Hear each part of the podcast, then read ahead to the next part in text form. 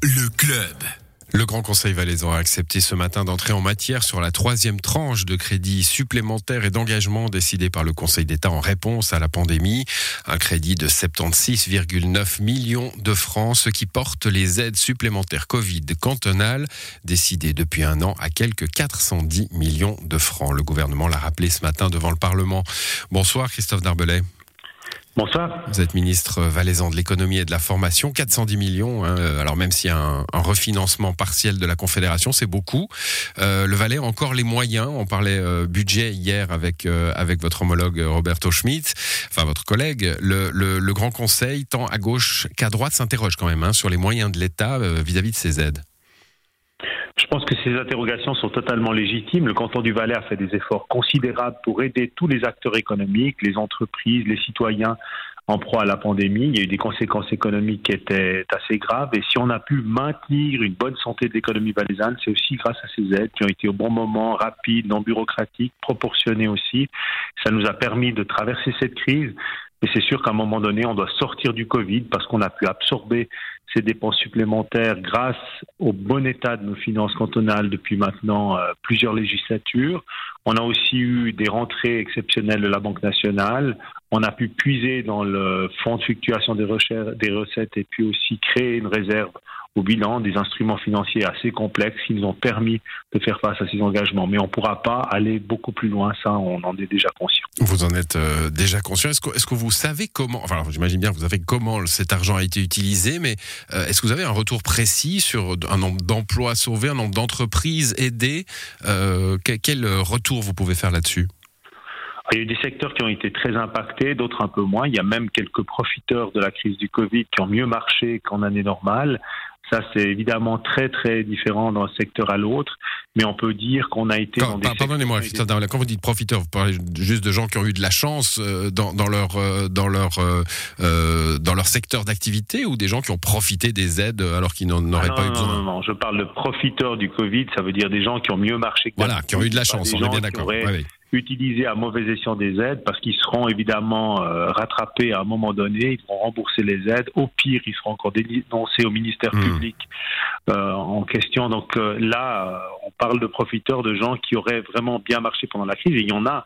Il y a des entreprises, si vous prenez Lonza, ben voilà, c'est une entreprise qui a beaucoup profité de cette crise dans le domaine de la biotech, c'est une évidence. Après, vous avez des entreprises, j'ai croisé enfin des, petits hôteliers dans le Haut-Valais, dans des destinations qui sont très naturelles, très authentiques. Et eux, ils ont cartonné en 2020, ils ont encore battu le résultat historique de 2020 en 2021. Euh, il y a des personnes qui cherchaient des produits particuliers ou qui ont réussi à être tellement agiles qu'ils ont pu profiler dans la crise de manière euh, à faire de bonnes affaires. Mais évidemment que beaucoup d'entreprises ont souffert, elles ont pu être aidées. Le mécanisme principal, c'était la RHT, la fameuse qui a permis de sauver beaucoup d'emplois. Puis ensuite, il y a eu des aides plus spécifiques. Et en deuxième vague, on s'est dit que tout le monde était sur le dur, que le secteur notamment de la gastronomie, tous les secteurs qui étaient impactés par des fermetures ou qui n'ont pas été impactés par des fermetures, mais dont le chiffre d'affaires avait beaucoup diminué pendant la pandémie, eh bien, il fallait les aider en donnant une partie du chiffre d'affaires, du montant à gagner. Donc, on est allé beaucoup plus loin. La deuxième vague a coûté énormément plus cher que la première. On espère évidemment pouvoir sortir de ces situations aujourd'hui. Il y a une solution, c'est le pass sanitaire, c'est la vaccination. Et euh, on espère qu'on puisse vivre le plus normalement possible, tout en sachant qu'on doit cohabiter avec le Covid. Alors on reparlera peut-être de la, situation euh, Covid euh, à, la fin de cet entretien. Retour à ces 76,9 millions, ils sont déterminés. Là, c'est un secteur particulier ou plusieurs secteurs particuliers qui vont en bénéficier à ce stade de la pandémie et des deniers publics? Alors la plupart de ces aides, en fait, ont déjà été octroyées. La plupart de ces montants ont déjà été dépensés puisque le Conseil d'État a géré cette crise sur le plan économique, sanitaire et puis aussi sur le plan euh, de la sécurité. Et on a dû décider de cela très rapidement dans des situations qui étaient très difficiles pour certains secteurs économiques.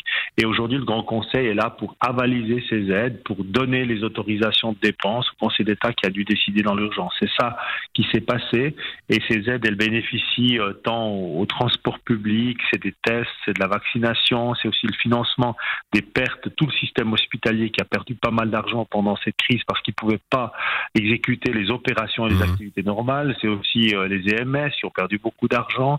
Et enfin, ce sont les mesures euh, pour les cas de rigueur qui sont en partie, en grande partie aussi refinancées par la Confédération pour tous ceux qui ont dû fermer leur établissement pendant une longue période. Il y a une, euh, un, volet suivant hein, que vous avez décrit ce matin, Covid-30. Expliquez-nous ça. Alors, le Covid-30, ça existe déjà depuis quelque temps, c'est pas une nouveauté. Euh, le Covid-30, c'est une mesure, quand je vous disais que le Valais était proactif, souvent on a décidé les mesures avant la Confédération en espérant que la Confédération nous suive. Elle nous a suivis dans beaucoup de sujets, pas toujours. Et puis la Confédération entrée en matière seulement pour aider des entreprises qui avaient dû fermer pendant au moins 40 jours ou alors qui avaient perdu plus de 40% de leur chiffre d'affaires. Et ça, ça nous semblait vraiment quelque chose de très sévère, de très restrictif. Et le canton du Valais a voulu être plus généreux pour tous ces établissements qui n'avaient pas dû fermer, mais qui ont perdu plus de 30% du chiffre d'affaires. Donc ça veut dire que si vous avez perdu entre 30 et 40%, eh bien c'est pour l'entier l'État du Valais qui va payer les aides. Alors ça concerne un propriétaire en caveur, ça peut concerner un hôtel, ça peut concerner une société de remontée mécanique.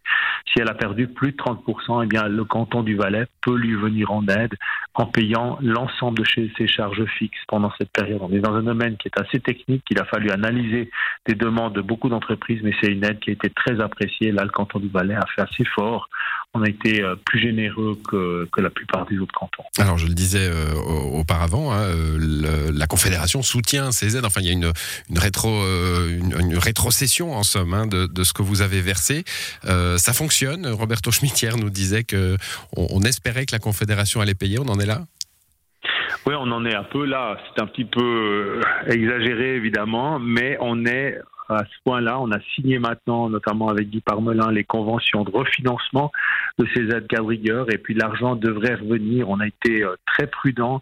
Jusqu'ici, la Confédération a soutenu en refinançant euh, ou en prévoyant de refinancer toutes les mesures que les cantons ont prises. Donc si le canton faisait rien, il se passait rien du tout.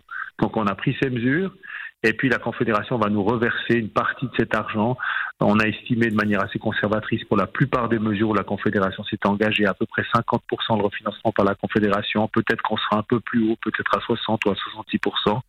Mais on espère euh, maintenant voir cet argent parce que pour l'instant, euh, hmm. il n'y a pas un franc qui est, qui est revenu euh, sur sur. Je rappelle la somme globale, hein, 410 millions de francs. Quand on voit, comme on le voit ces jours-ci, partout en Europe et en Suisse, les cas qui remontent en flèche, une situation qui est a priori, apparemment, promise à, durer un peu, au moins pour l'hiver.